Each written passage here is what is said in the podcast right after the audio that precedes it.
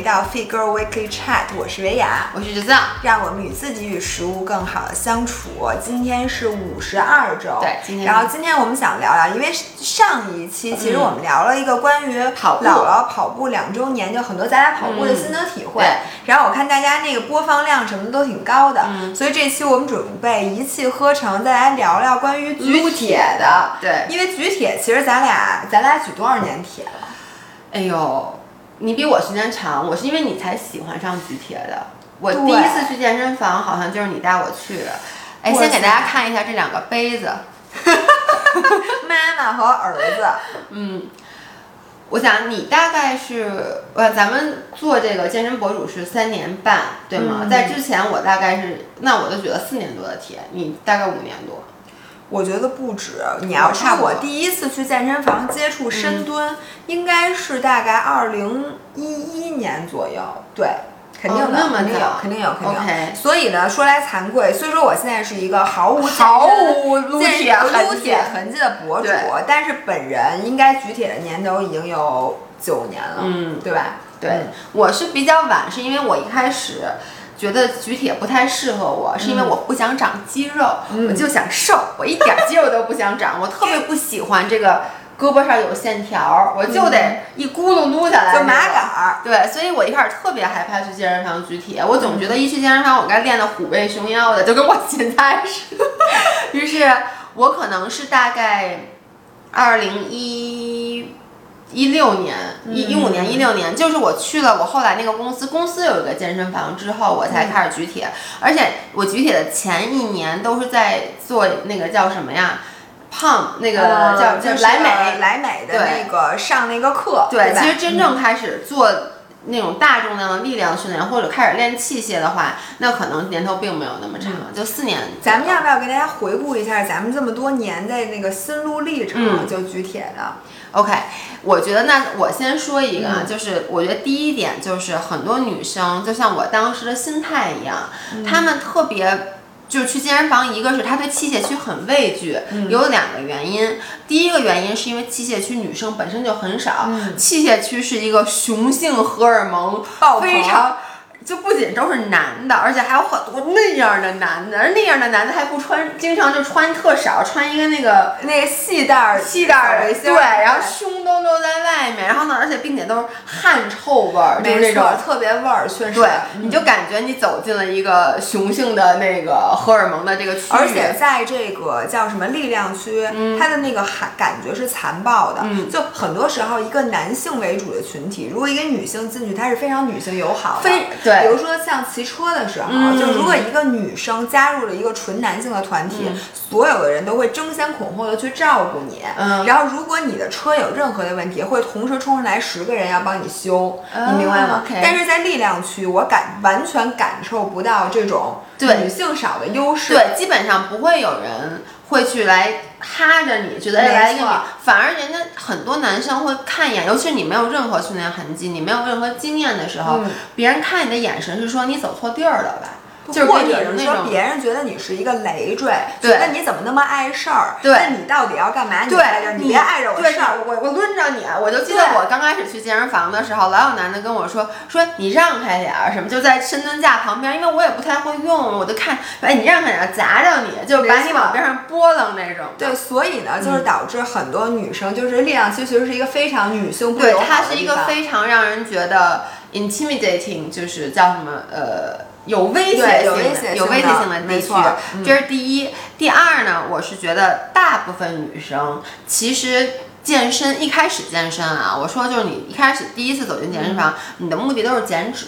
嗯，说我想增肌的人很少，而且一般说了这话的人，还有一半的人不是真的想增肌。他不是想增肌，他是想塑形。没错，注意，增肌和塑形是两个完全不一样的事儿。对，因为那天我们其实，在 outing 的时候，呃，新宇胡老师说了那个我们艺术总监一句话，说我觉得燕林。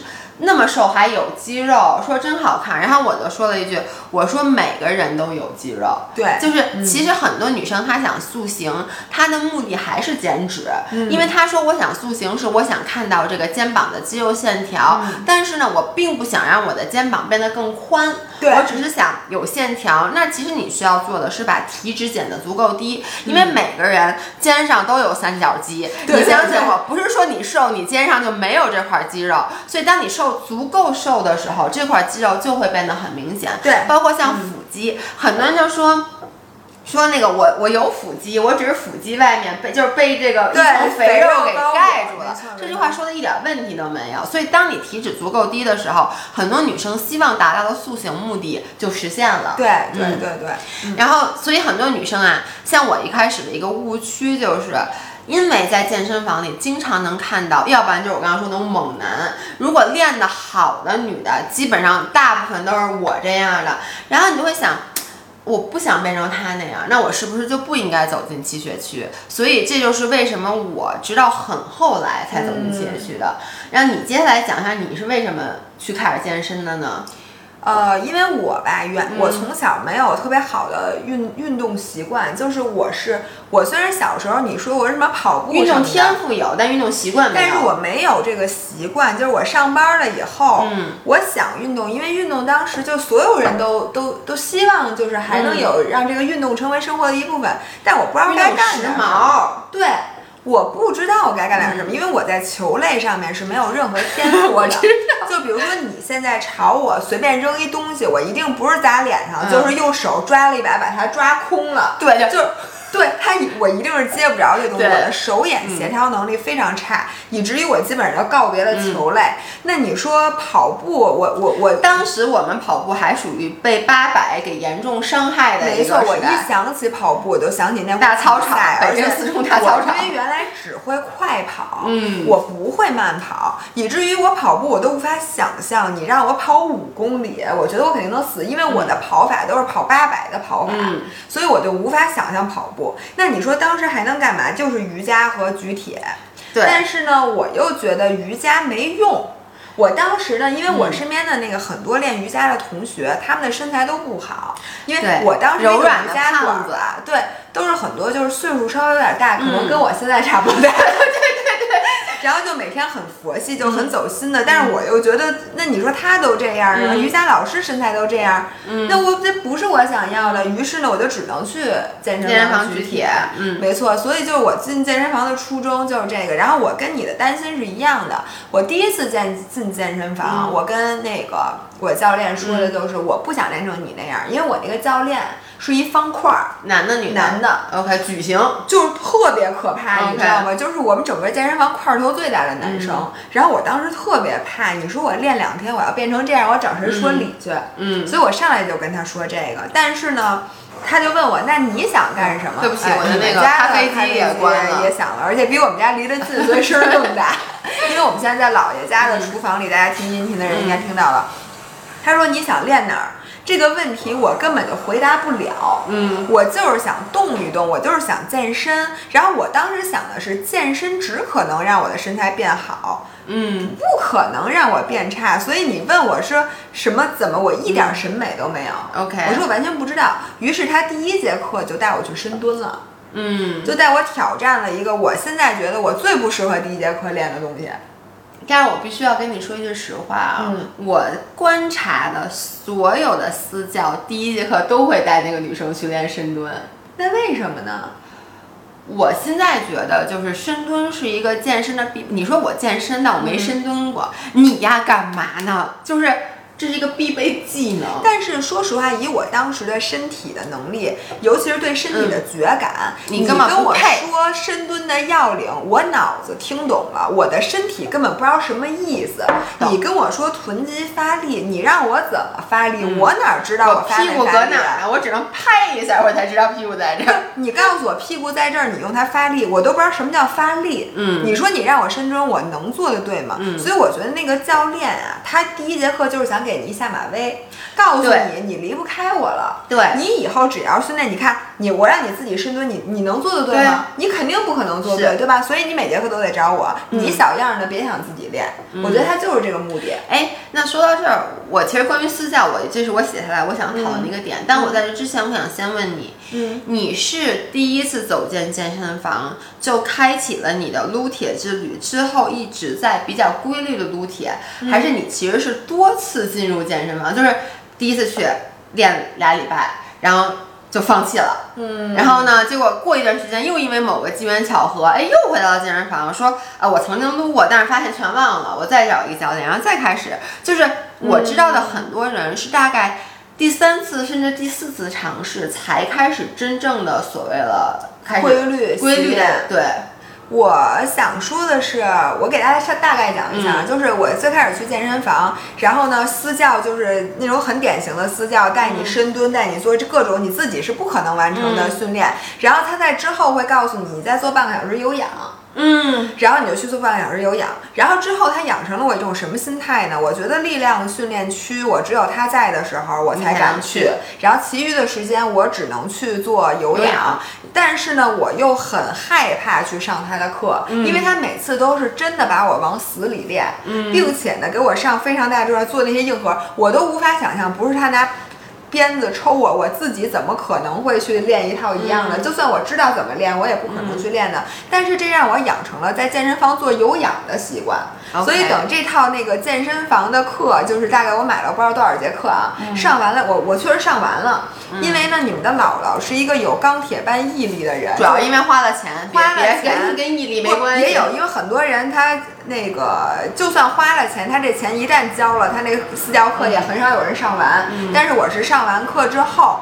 我就每天都去健身房做椭圆机，嗯，但是我就那段时间很长的一段时间，我是不碰健身房的力量器械的。然后我后来又觉得做做那个练健身房的这个有氧太没劲了，于是我又回去练了很长一段时间的瑜伽。然后下一次再去进力量训练的时候呢，是因为练瑜伽的老师跟我说，如果你想再进阶，你必须要有力量，嗯，但是你在练靠练瑜伽。来练力量效率太低了，嗯，所以如果这个时候你去健身房举举铁，回来你就变成一个非常牛逼的练瑜伽的人。于是我又进健身房，没有请私教，开始自己练的时候，那个时候我就基本上养成了比较规律的习惯。照你这么说，就不能请私教，请私教反而养不成规律的健身习惯。反正对于我来讲，那个私教对我的影响就是让我从一个什么都不知道的一张白纸，变得非常畏惧做力量训练，因为我想到力量训练就想到的是那种。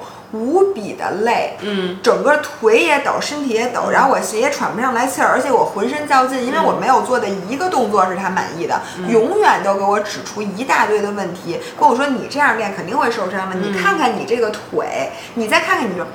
你这个肩怎么怎么着，就是这样让我彻底就觉得我不能再想举铁这件事儿了。OK，所以你看，你刚才说这个点跟百分之九十九的人请私教的点完全相反。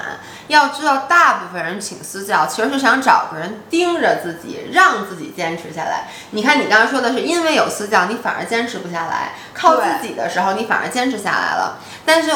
大部分人他为什么一下买四十节课、五十节课，甚至买一百节课？是因为他觉得我只有在有私教、有人督促的情况下，我才能练。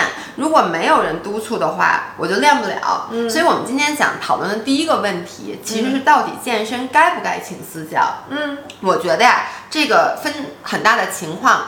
第一是要看你是一个纯小白，还是一定有有一定健身基础的人。嗯，我觉得啊，如果你是一个纯小白，你别看你你说你一开始什么请私教，什么让你对健身充满了畏惧又很累。嗯，但我就问你要没私教，你能走进健身区吗？不可能，你都走不进去，是因为力量训练。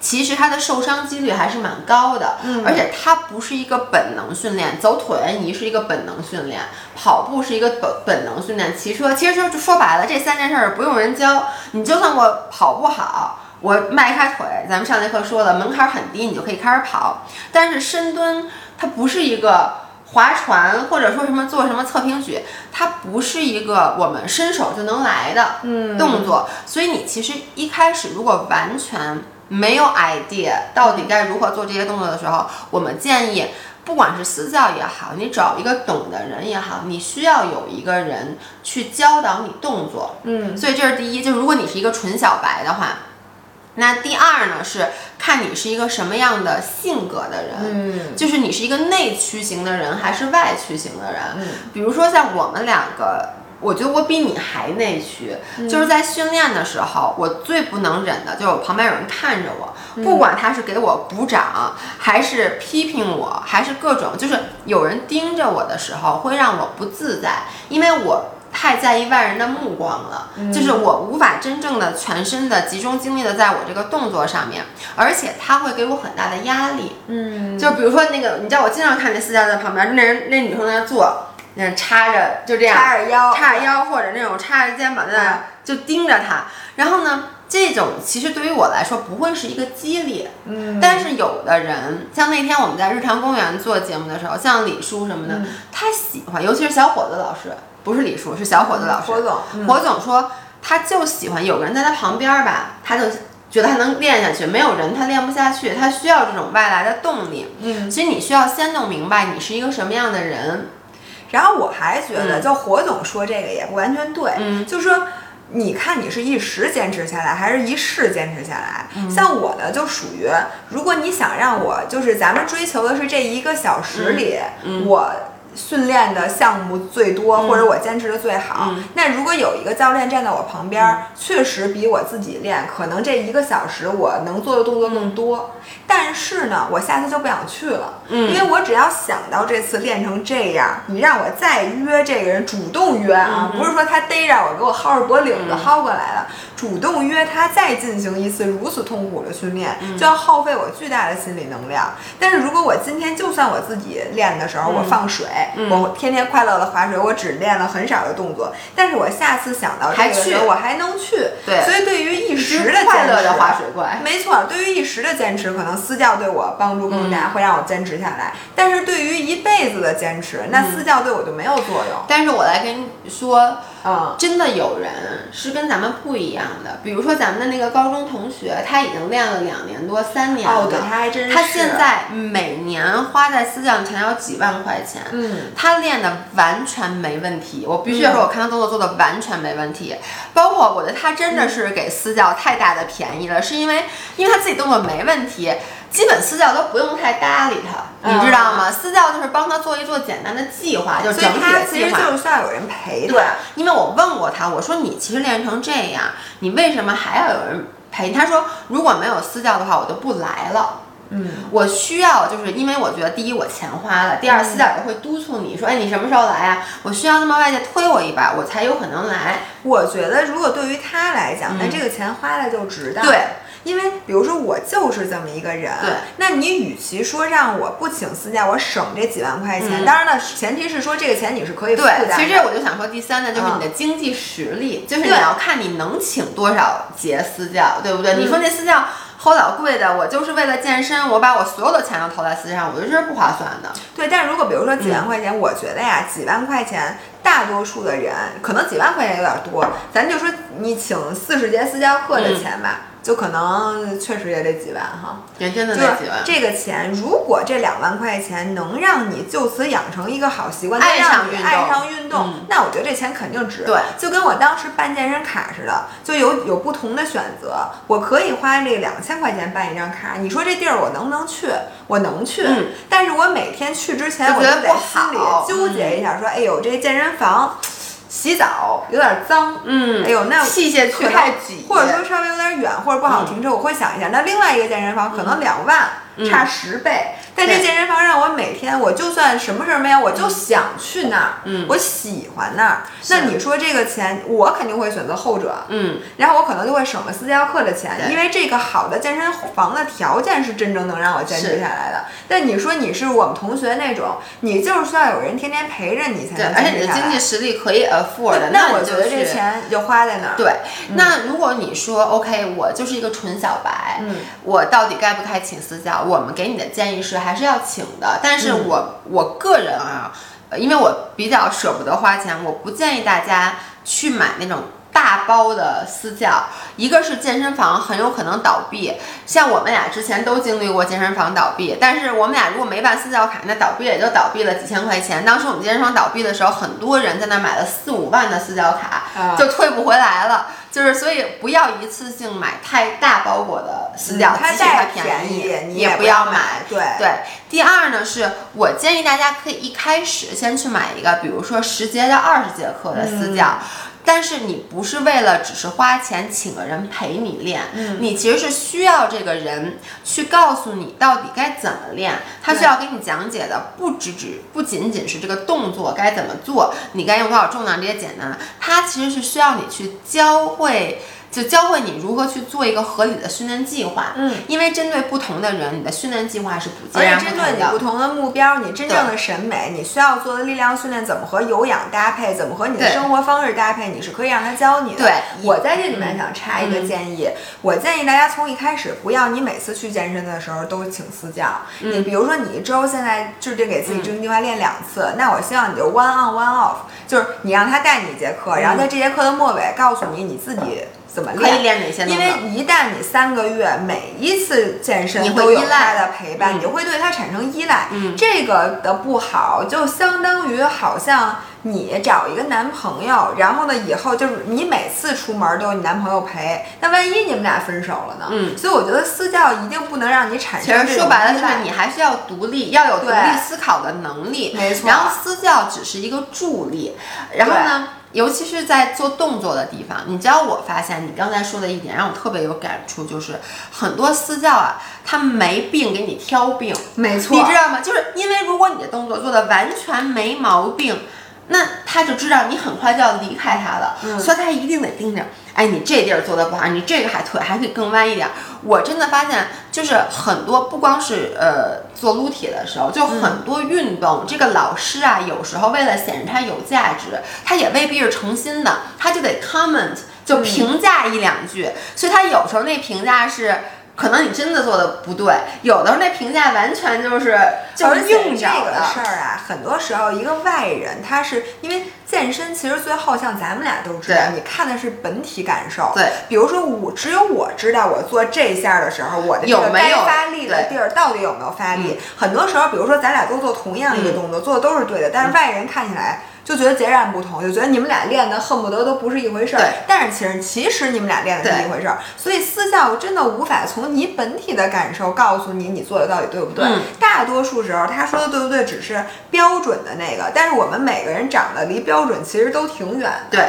所以呢，很多时候就是你如果不听他的，你肯定不行。嗯。但如果你完全听他的。你肯定就练乱了，就是你的 focus 就会完全是，比如说他说你哎肩胛发力，你心里想的不是说肩胛怎么发力，而是如何能让他感觉到我现在有变化。你说特别对，就是以前健身房有一个练肩后束的这个动作，嗯，然后呢。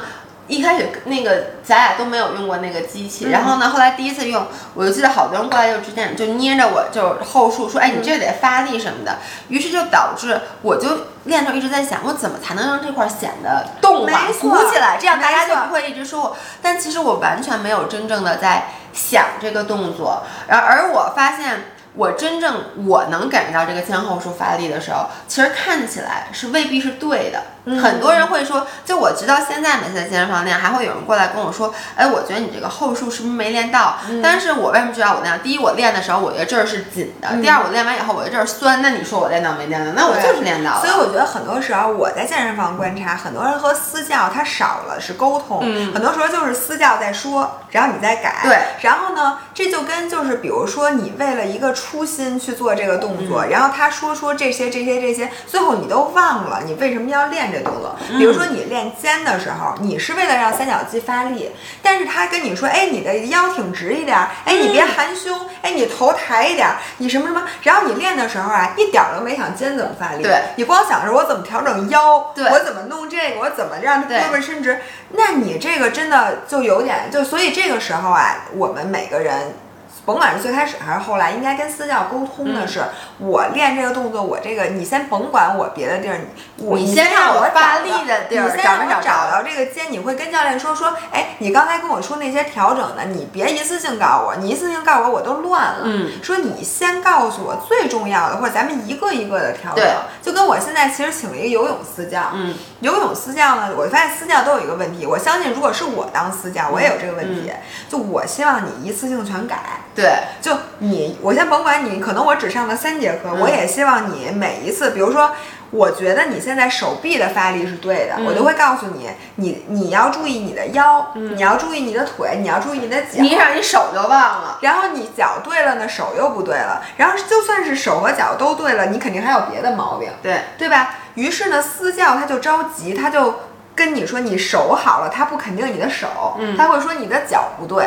但他他没有跟你说的是你的手现在做的非常好，然后这时候你就会发现你甭管怎么做都是不对的。这个时候你就需要跟他说说你告诉我哪儿做的是对，我先游一段时间，或者说我明天不找你，你我游一段时间，等我把手巩固了，你再调整我的脚，咱们不着急。所以我需要很多时候就是。咱们得去跟私教进行反向沟通，而且每个人学习的曲线不一样。有的人他学习的习惯是你一气儿告诉我，然后我自己练，我自己练三节课，我把这掌握了之后，你再来看我的动作。有的人他是学得很慢，但他一旦手会了，他的手就不会再错了。所以或者说有的人他是，比如说教练，你能不能给我发几个视频？嗯，你让我看看正确的游得好的人到底游成什么样。有的人呢是靠。感觉，比如说，你就得摸着我这个肩，告诉我怎么调整，我才知道。然后有的人是语言敏感的，对，有的人是触感敏感的，对，或者有的人是说你必须得给我做示范，你做你给我多做几遍示范什么我就知道了，或者你得跟我一块儿做。就人和人接受信息的程度非常不一样，对，所以你你看又回到那句话，你需要内观，就是你需要了解你自己，然后而且还有就是你真的需要时间去沉淀，不能着急，就是很多。时候你动作做的没问题，但是你就是没练到。那这个时候私教站在你旁边，站一节课、站十节课是没有区别的。嗯，你其实需要的是你平。摒开一切，你自己去多练，在每一次练的时候，真的去有一句话特别，就有一个词叫 mind to muscle connection，嗯，就是你大脑和肌肉的连接。其实你动作可能完全做对了，但是像刚才姥姥说的，你动作做的对的时候，你脑子就想的是，哎，我腰可千万别弯啊，或者说我这个腿，人家的膝盖，教练说的保持弹性，我可千万不能伸直，导致你即使动作做对了，但其实你的效，你的整个 focus 都没有在那个上面。我我觉得这个健身，我因为我太久没有去被别人纠正动作了。我举一个我划水的例子，就是，其实就是我不前段时间在练那个飞跳台嘛，嗯，我在练跳台的时候，所有人都说，哎，你这成了，说你这动作没问题，但为什么每次都摔？没有人知道为什么，就大家会给我出各种主意，而且啊，我跟你说，他妈一人一个主意，就这个人说，你知道真的是。比如我划水的时候，这个人说：“哎，我觉得你现在啊，这个站姿重心太靠后了，说你得放中间。”另外一个人就说：“你还是得放后面。”然后呢，有的人说：“你这膝盖得往后撇。”有人说：“不，你膝盖就朝前。”我一点儿不夸张，你问三个人，三个人会给你挑出截然不同的毛病，并且他们之间可能是打架的，你能理解吗？所以这个时候你就需要跟他说：“你们丫都先闭嘴，让我自己去试。”然后我就发现，其实很多东西你就是要经过一次一次的失败，突然有一天它就 click，它就就就连上了，然后你就一下你就明白了，然后你自此以后你会找到一个更最适合自己的姿势。我觉得深蹲是一样的，就是很多人说你深蹲不能抄脚尖儿，深蹲一定不能抄脚尖儿。现在呢又改了，说你深蹲可以抄脚尖儿，抄脚尖儿没问题。于是你就说这到底该不该抄脚尖儿呢？那对于大部分人来说，其实你确实不该抄脚尖儿。如果你身体长得规则的话，但是你就因为规则，就你就因为现在很多人说，像我之前也说了，深蹲是可以抄脚尖儿的，你就因为这句话，你就觉得我深蹲抄脚尖儿没问题。不是的，并不鼓励你深蹲抄脚尖儿。我想说，深蹲抄不抄脚尖儿这句话的毒在于你他妈的关注点全都在我的膝盖和我的脚尖儿上。问问题是深蹲我们为什么要练？它是你练的是臀和大腿，对，你脑子都不在这儿，你怎么练的？每次都低头看，哎，我膝盖有没有超脚？我刚才就说到你的注意力如果全都集中在这外界，说你哪儿哪儿哪儿，然后你对着镜子，我很长一段时间我都是对着镜子蹲。对着镜子蹲的时候，你的注意力全部集中在你看起来的动作对不对的上面，完全没有关注你的肌肉发力。当然了，我们不是说让你就不看镜子，就是说我觉得力量器械区它有各种的镜子，其实是没问题的。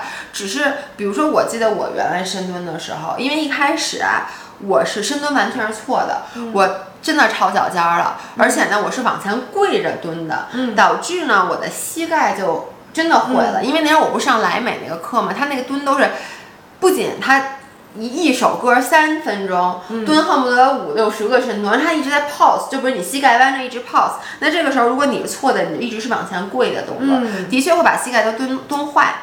于是呢，后来呢，就有一个人跟我说，我记得有次我在健身房无意中说起这件事，我刚去健身房，那人就跟我说，你深蹲膝盖不能超脚尖，你知道吗？说你应该在深蹲的时候低头看一眼，你不应该。你应该要看到你自己的脚尖儿，以至于在之后的很长一段时间，我深蹲都是低着头的，就只看膝盖上面。对，我就每次就是，然后然后就调整那个膝盖的位置。对，然后但其实你的背也是弓的，你的臀也没有发力，你的膝盖也是内扣的，这些你全都没有注意到。嗯。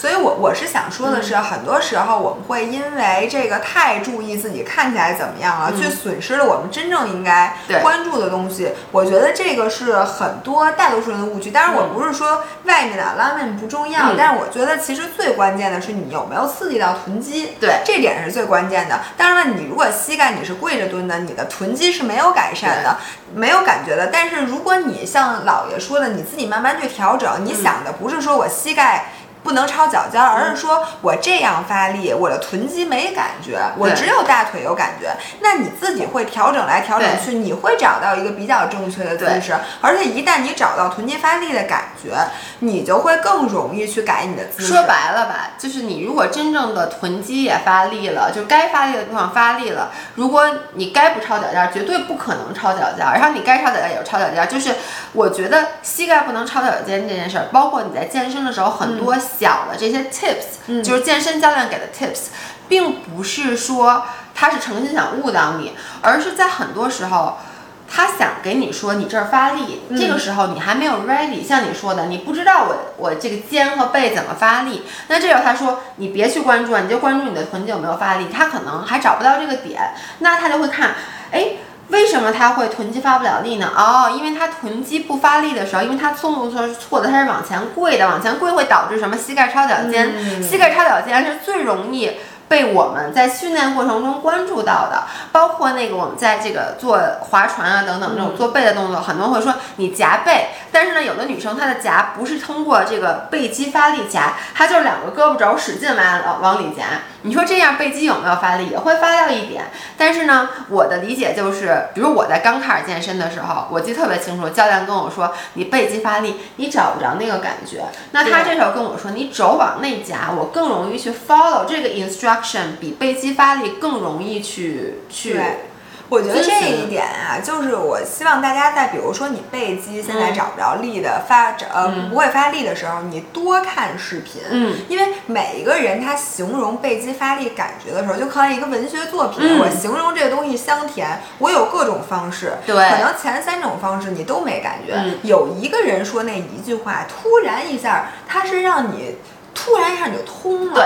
当然了，前提是你得经过了大量的训练，你得自己先不停的找这个劲儿。你试了大量的错之后，然后你已经完成了原始积累的过程。这个时候，其实你已经 ready 了，你就在等你那个生命中的贵人。就那个 click，就那个 click。但这时候，如果你只有一个教练，那他跟你说的那个点正好是你，比如说他跟你说，你就想象肩胛骨中间加一张纸，比如他说这个，然后我听了，我可能觉得，哎。完全就是这么回事儿，我一下就找到，但是很多人他其实是找不到的。但另外一个博主可能会说，你想象你在拧毛巾，你想象你的脊柱发生什么什么，或者有的人是看肌肉解剖图，哦，我原来我的肩胛长成这样，我这背肌，他想象的是那根肌肉在解剖学里是这样。对，还有一些人可能是想象我用肩。就是肘部嗯向后引，就好像有一个人在后边拿拿线拉你的肘。对，那有可能是想的是我的腹肌是怎么旋转，或者我的胸是要或者我哪儿是不动的。就每个人这个点真的千奇百怪。然后像指导你划水那几个人，他每个人为什么跟你发出的 comment 不一样？是因为他当时是因为对，因为这个这个是让他 click 的点，他就觉得我只要告诉你，你也会 click。但是呢，我不在他的那个水平上，他跟我说很多是没有意义的，其实就是需要自己不停的练。我再接下来我还想问你一个问题，就是说，你觉得对于你这么长时间，就是你现在基本上达到了你很喜喜欢的身材，对吧？你觉得举铁是不是必须的？因为我是感觉吧，这个是一个哲学，就没有人真正问过这个问题，就好像大家觉得你训练、你锻炼必须要举铁，没有人说过说其实举铁这事儿啊。它可能贡献的是百分之多少？你明白我的意思？我明白。我这么来回答你吧，我就要看你你到底要什么。嗯，我觉得如果你想追求的是每一个地每你的每一个身体的 part，嗯，达到你最完美的线条，就每一个身体 part，比如说我想肩膀宽，我想腰细，我想腹肌线条，然后呢，你如果追求的是这个，那我必须要说举铁是我不能说是百分之百最必须的，但它一定是最高效的，因为举铁是。是唯一一个你想练的，就是说你指哪打哪儿。说白了，比如我就是觉得我肩不满意，我就练肩，那我可以在练肩的时候不动我其他的地方。嗯，所以这个如果你追求的是这个，那我觉得去健身房举铁是必要的。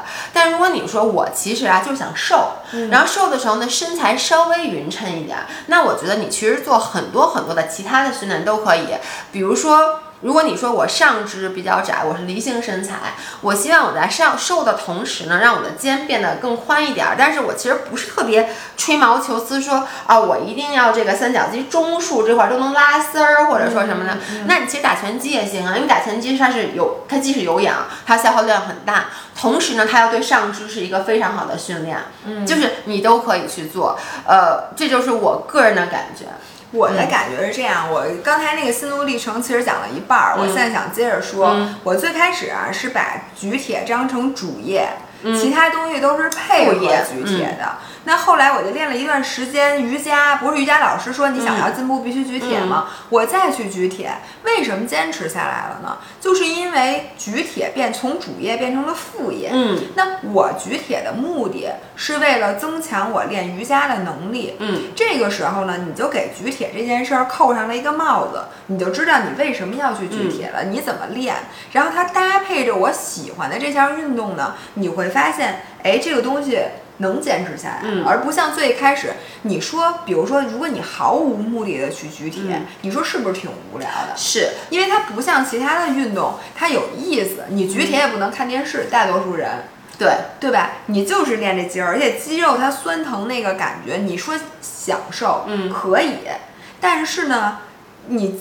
进步，你说你能干嘛？就是说它的表演性也比较差，就你日常生活中把它拿出来的实用性也稍微比较差。我觉得你刚才说的特别对，你是因为为了练瑜伽更好，于是你去举铁了。嗯，我其实是很后面才开始举铁，但我想说一下我跟瑜伽的关系，就是。我最开始办了一张瑜伽卡，后来我柔韧性特别特别差，于是我就不练瑜伽了。我就开始，我特别喜欢钢管，我去练钢管，但因为我实在太硬了，我什么动作都做不出来。力量说实话好练，柔韧性非常的难练。于是呢，我练一顿，我可能练了一到两个月的那个钢管，我就就到极限了，因为基本上百分之九十来九九的动作我都做不出来。于是呢，这个时候我的瑜伽老师跟我说，为什么？我的钢管老师跟我说，你去练练瑜伽。他说，其实。瑜伽和钢管非常共通。他说钢管就是在管子上面练瑜伽，于是我就又回去去练了瑜伽。然后你再回来就练钢管，你就发现你以前的瓶颈被打破了，你就上一个阶级。所以其实。呃，力量训练像你刚才说的，对于很多人来说，它是如果是你是追求身材的非常的精准的完美，那它本身就是一个目标，你的目标非常明确。如果你现在没有找到这个目标的话，你想想你现在在进行的运动，像我的柔术课，每次下课以后，就很多人我从来都不玩，因为我觉得我已经过度训练了。他们下课以后还会留在那儿练力量。就是因为他们觉得练力量是可以帮助他们在柔术上面更上一个等级的。嗯，所以这个就是一个像你说的，能让你变得更加有兴趣。因为那块有好多女生就是说之前从来坚坚持不了练力量，自从练了柔术，没想到力量也跟着练了。然后我还想说一个，我对大多数人的观察，你会发现每天咱俩就是咱们去健身，每次进健身房都能看到几个姑娘，就是她们每天都去的，嗯她们呢的体脂都不低，嗯为什么呢？就是因为呃，一个是就是。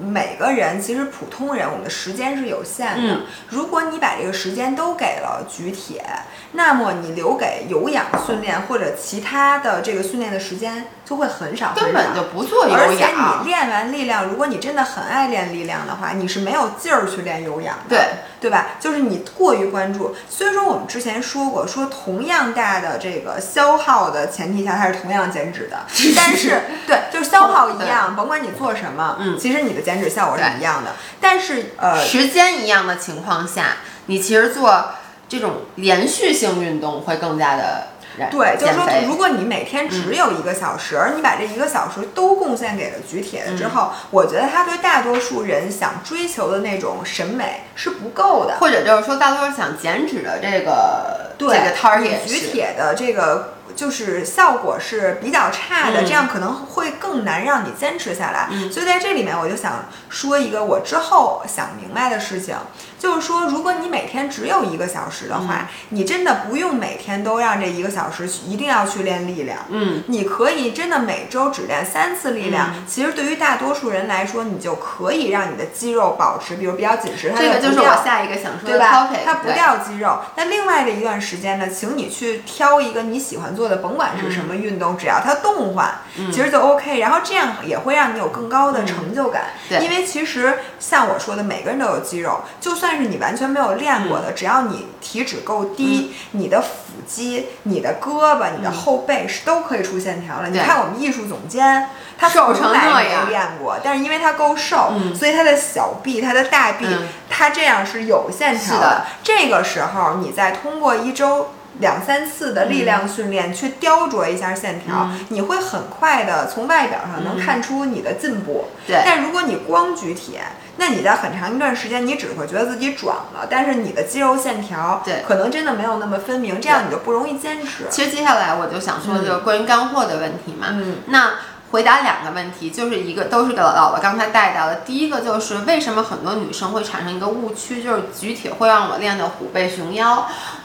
我我先说，我觉得我还我是湖北熊猫，我还 OK，就是是因为举铁在，如果你每天，除非你每天练四个小时，嗯那你消耗绝对够够了，爱吃啥吃啥。但如果你每天只有一个半小时的话，你因为举铁我们中间是要休息的，一会儿我们也会说到组间间歇，建议大家留多长时间。那你其实一般你练一个半小时，有效的训练时间可能是半个多小时，所以你的消耗是不太够的。但是因为你举铁的时候消耗的主要是糖原，所以呢，你其实这个饿是非常快，因为你其实消耗的是体内的糖。当你知道你血糖和你就是你知道你的血糖一旦降低，其实是最快给你大脑 send 一个 signal，就是你该吃东西了。所以大家会发现，即使跑步你跑很久，你跑完以后不会立刻饿，因为它更多是当时是以脂肪脂肪，但如果你燃的是糖的话，包括我们在为什么脑力动劳动的时候会很容易饿，其实就是因为它使用的是糖。糖，你的血糖一旦降低呢，你的身体就会立刻觉得你赶紧吃东西。所以练完力量训练，我们往往会吃很多，嗯，就是特能吃。跟游泳似的。哎，嗯我觉得一个千古的难题就是，你看游泳是有氧，它其实是燃脂，它为什么那么饿？哎，但是我我能跟你说句实话，我现在游完泳我不觉得那么饿了，哦就是我我觉得啊，咱们小时候老觉得游完泳特别饿，是因为小时候那哪是游泳，那是练武功的，我们看 看了各种瞎折腾，对吧？而现在你是因为你这一个完全新的运动，你其实就是你浑身都很较劲，你消耗也是很大的。哦我估计你现在也没少使用糖原，因为你的动作非常的有爆因为发力。我老怕我自己淹死，对老怕喘不上气因为其实什么时候使用脂肪，是当你的心率在那个燃脂区间的时候，而你游泳的时候，你的心率一定超过了燃脂区间，我觉得。所以就是这个让你会吃的很多，等于说你其实是。你不是你有眼，不是不是你举铁把你练得很壮，而是你压胖了，这是第一。第二呢，就是我觉得刚才老说，就是我们到底该安排多少的力量训练合适？因为经常有人让我们两个去分享我们两个的训练计划，说要跟着我们俩一起来。我就想说，每个人的训练计划真的，你除非是私教针对你去给你特殊制定，不要把别人的训练计划拿来直接自己使。举一个例子，比如说我现在啊，我每周我就已经。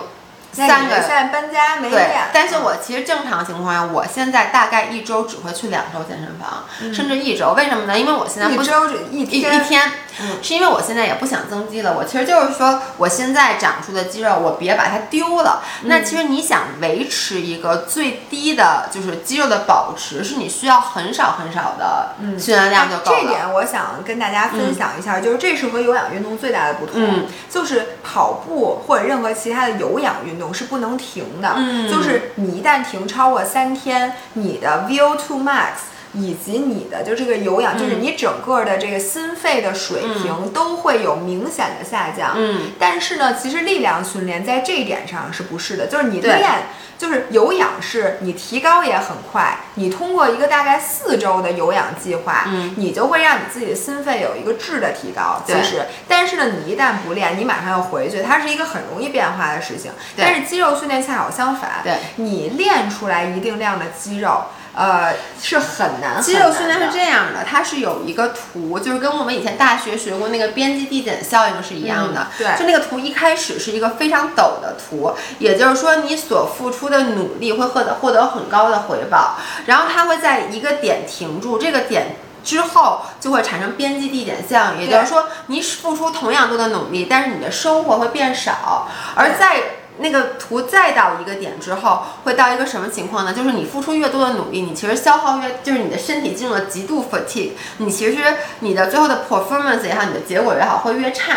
那如果说一个正常人说我现在是想增肌，或者说我现在不是只是想维持，我就想练的话，你应该大概练多少呢？你应该取的是就是你的叫什么？就是那个叫我我我忘了那个词叫什么了，我我来看一眼啊，叫呃，哎，因为我不知道中文，没关系，我其实想说跟你那点是不一样的。哦你让我先说完。啊行我是想说那个有氧运动，你如果想保持住，你真的需要规律的训练。但是肌肉其实不是这样，你如果你想保持你的肌肉，你是不需要每天都去练才能保持住。你也不是说我这三天不练，我的肌肉都掉光了，嗯没有这回事儿。你的感觉，你感觉你肌肉小了，是因为它没有那个没有充血血了，对对它充血没有了，你感觉，但是你的肌肉量其实还在。因为我我认识很多这个专业的就是练体育的人，他们都跟我说，他在。经过原始积累之后，因为原始积累的时候你需要使劲练，嗯并不是因为你的肌肉在那会儿长得特别快，嗯而是因为你需要原始积累，让你找到肌肉发力的感觉，嗯找到肌肉发力的感觉，让你变成一个会练的人是难的。嗯但是你一旦练到一定的会练了以后，你有了一定的肌肉量之后，其实他们很多人每次只练二十分钟。嗯就我今天练背，我就是二十分钟，我找我最喜欢的三个动作，嗯我充分的刺激，然后可能第二周，呃，不不，或者这周的某一天，嗯我再去刺激臀肌。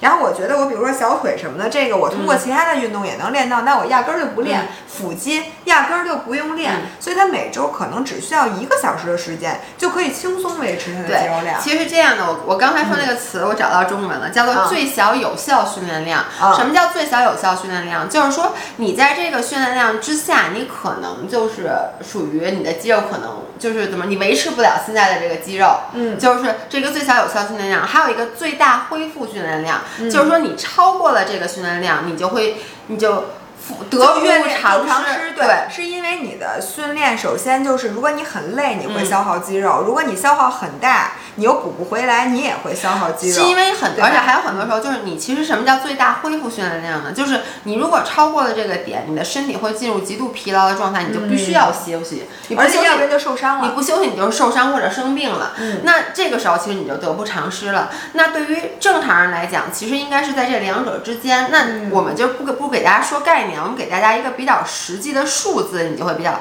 我们的建议呢是每一个身体的 part。每周你的训练量组合在十到二十组之间。嗯，什么意思？就是你不要觉得啊，我每周得蹲十组臀深蹲吗？不是的，是你所有的练臀的动作加总。也就是说，你深蹲也是硬拉。弓箭步，你想象臀冲，包括你拿这些固定器械做的这些动作，你所有的这个训练量加总，每周只要你大概能保证在大概十组，那你这个每组大概也就十到十五下，对，十到十五下，你就能。没问题，就跟如果我今天蹲了一百下深蹲，那我基本上臀肌，只要我蹲的每一下都是充分的、有效的，那我基本上这一个礼拜，对吧？这一个礼拜，我想保持我的臀肌，我就 OK 了。对，对我再练当然更好，但是如果我如果你超过二十组，你可能还累，你可能对，就像我之前其实就陷入了一个误区，我之前每周练四次臀腿，嗯，然后呢，我就那天算了一下，发现我每周练四次臀腿，我加起来大概能有八十组的臀腿训练，嗯，其实就是说，说实话，超过那前二十组那些就已经。你就你那干点啥不好？说白了，所以这里面我就想引入一个概念，嗯、就是说很多人呀，他是通过举举铁来减肥的。对，我只知道这一个运动，嗯、我只要想锻炼，我就只能去举铁。我觉得这个其实是不太科学的。嗯，就是说，因为我们追求的整个身材目标，你不能把所有的消耗让。就是利用举铁去实现，你最好再搭配点别的。就是你知道当时其实。我心里知道我练的多了，嗯，但是你知道我当时怎么想的吗？我想的是，哈我想的是我为了消耗热量，对，那其实说白了，你说我多组多做那六十组，不管是什么训练，多没多消耗热量，绝对多了。嗯，但是如果那个时间我再加起来，怎么着得有三三到四个小时，嗯、那三到四个小时，我如果拿它去游泳，拿它去跑步，我消耗的热量绝对比这个要多得多。为什么？接下来就引入第二个话题，我们先说呢，我们建议大家每周每一个身体。的 body part，比如臀腿，加起来练十到二十组。嗯、那每一组我们建议是十到十五下。对。然后我们再加加一个举多大的重量呢？这个重量每个人不一样。老有人问我用多重的那哑铃，你管我用多重的哑铃呢？我今天用十公斤，明天还可能用二十公斤呢。我状态和状态还有区别，而且我可能今天我就打算做八个，我就用重点的；明天我做十五个，我就做轻点的。这跟跑步一样的。对。就是说你甭管。你管人家配速多少，对，是吧？就是你要关注你自己。嗯、其实原则上来说，就是你做这个动作做到最后三个比较吃力，嗯、这个就 OK 了。不要做到力竭。嗯就是之前有一段时间，在这个健身界很追求，就是做到力竭。嗯、包括我现在说说实话啊，就是我还经常。不管在柔术的馆他们练力量的时候，还是在健身房里，我经常听到大家说，这个做到力竭，做到最后一个做不动为止，这个真的不科学。看你追求什么。如果你真的追求的是一个，比如说最叫 hypertrophy，就是最大肌肉增长量，就是说你想增肌，让肌肉变得更大，比如臀肌变得更大，这绝对不是一件好事儿。因为当你练到力竭之后，你在你之间的休息要很长。其实你总共就我说了，你不是有一倍那么多时间，你一共只有一个小时。你如果做到力竭，你必须要休息够三到五分钟，你才能够进行下一组。你他们说做到力竭休息十五秒，赶紧啊下一组，你根本就再蹲不下去了，或者你蹲的动作完全是错的。所以重量一定不要太过。当然了，没有挑战的重量也是不鼓励的。就是有的女生用那个特小特小矿泉水瓶举，呃，举一晚上也没用。对，所以你还是要看怎么做功。我们的建议就是，你做到最后第一个觉得哎还行，练到最后三个的时候觉得哎呦我操，真有点沉，然后呢这就可以了。所以呢，你做八个你就可以用沉一点了，因为你最后三个做到第五个以后，你就可以觉得有点沉。如果你做十五下的话，你当然用的自然而然就轻一点。这个大家自己还是那句话，要内观。你只有多做，你才知道什么重量是最适合你的。然后我想说一下，我经常在健身房看到有人，比如说他确实能用十，能用十五、嗯，这个时候我建议大家用十、嗯。为什么呢？因为你用十五的时候，你所有的精力都在想我怎么能举起下一下。我得使劲儿，嗯，但是很有可能你使那个劲儿就不对了，嗯，你的动作整个全都变形了。嗯、你因为你的你想练的那块儿，一定不是你当时能举起来时候最强那块肌肉。嗯、比如说你练三角肌的时候，嗯、你用十的时候可能用的是三角肌，嗯、你用十五的时候用的可能是整个后背加你的脖子，加上你悠的劲儿。所以这样呢，你还是要在做的时候就是。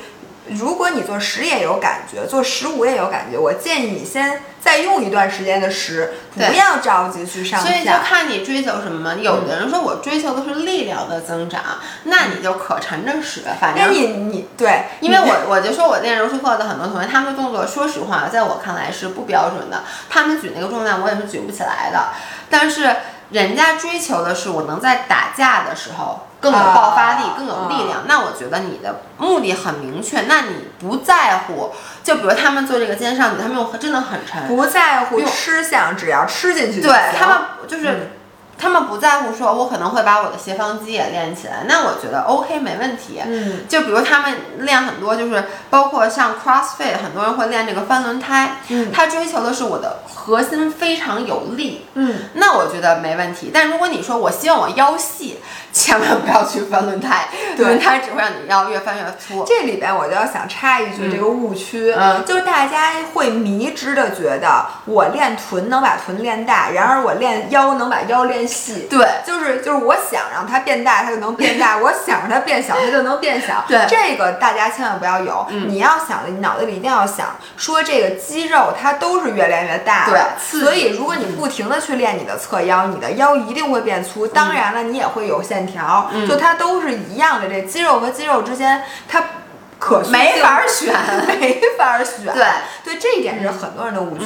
哎，我觉得呀，咱们今天应该聊不完。哎，对，但是对，但是我想先把这个，咱们最后咱把这休息时间给聊了。咱们好好好。然后我接下来说一下这个到底休息多长时间，因为很多人很追求的，其实跟丽姐很像，就她追求休息时间越短越好。我自己就是这样一个人，在以前我刚开始训练，知道就好，不是。我现在不是，我就说刚开始训练的时候，我我就不知道听谁说的啊，说休息不能超过四十五秒。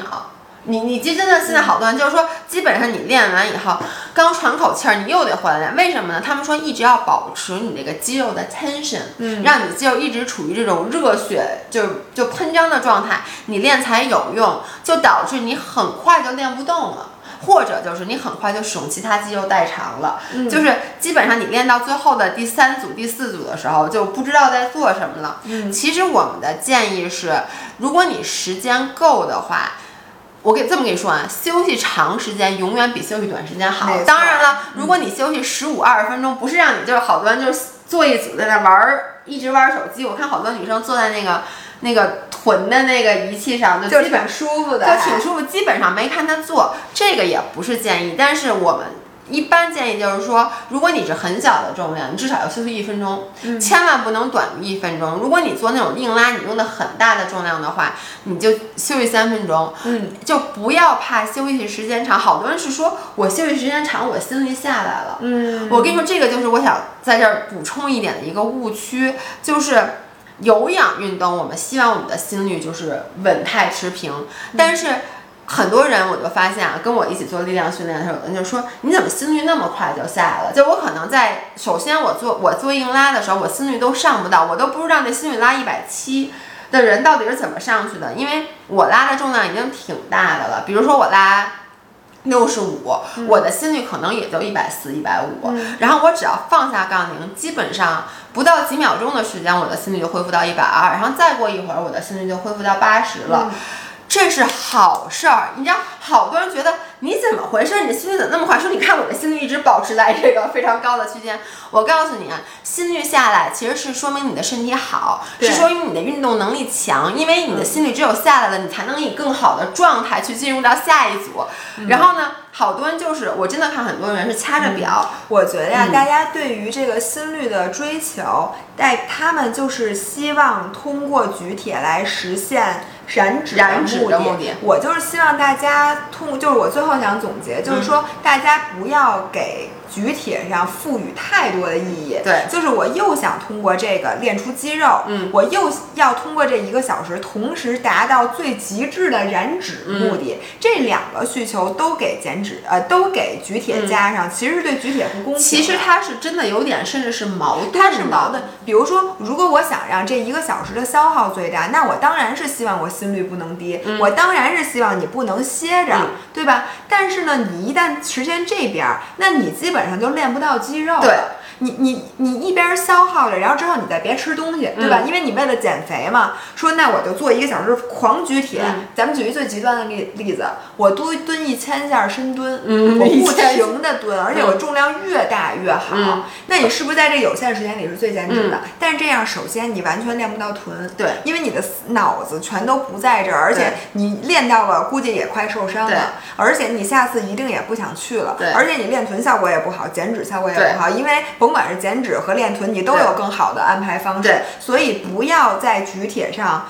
固定它的意义，嗯，然后最后再说一下大家说的那个什么帕梅拉以及嗯间歇。那我们下一次会说一下，就是如果我真的是又想练力量，然后又这叫什么？又想塑形，对，又想然后呢，我们还有什么办法？因为我觉得关于举铁的这个，咱们其实还有很多可说。虽然说我们俩练的不咋地，对，但是我们俩练了这么长时间，而且理论知识，我相信其实没有比咱俩研究更透的。对，理论知识很懂，但自己练的就对，但是。我是因为我们现在有选择的，不把举铁作为我们的主攻方向，对，所以我们俩现在各自就是只是举铁，只是我们的一种工具，来实现我们自己的目的。所以呢，我们选择成现在的生活方式，对。所以接下来下一期，咱们可以下周再录一期，录帕梅拉吧，就录一下高强度间歇有氧，高强度间歇有氧以及关于举铁，其实还有很多很多的误区和我现在逐渐的发现的一些感悟的一些感悟。OK，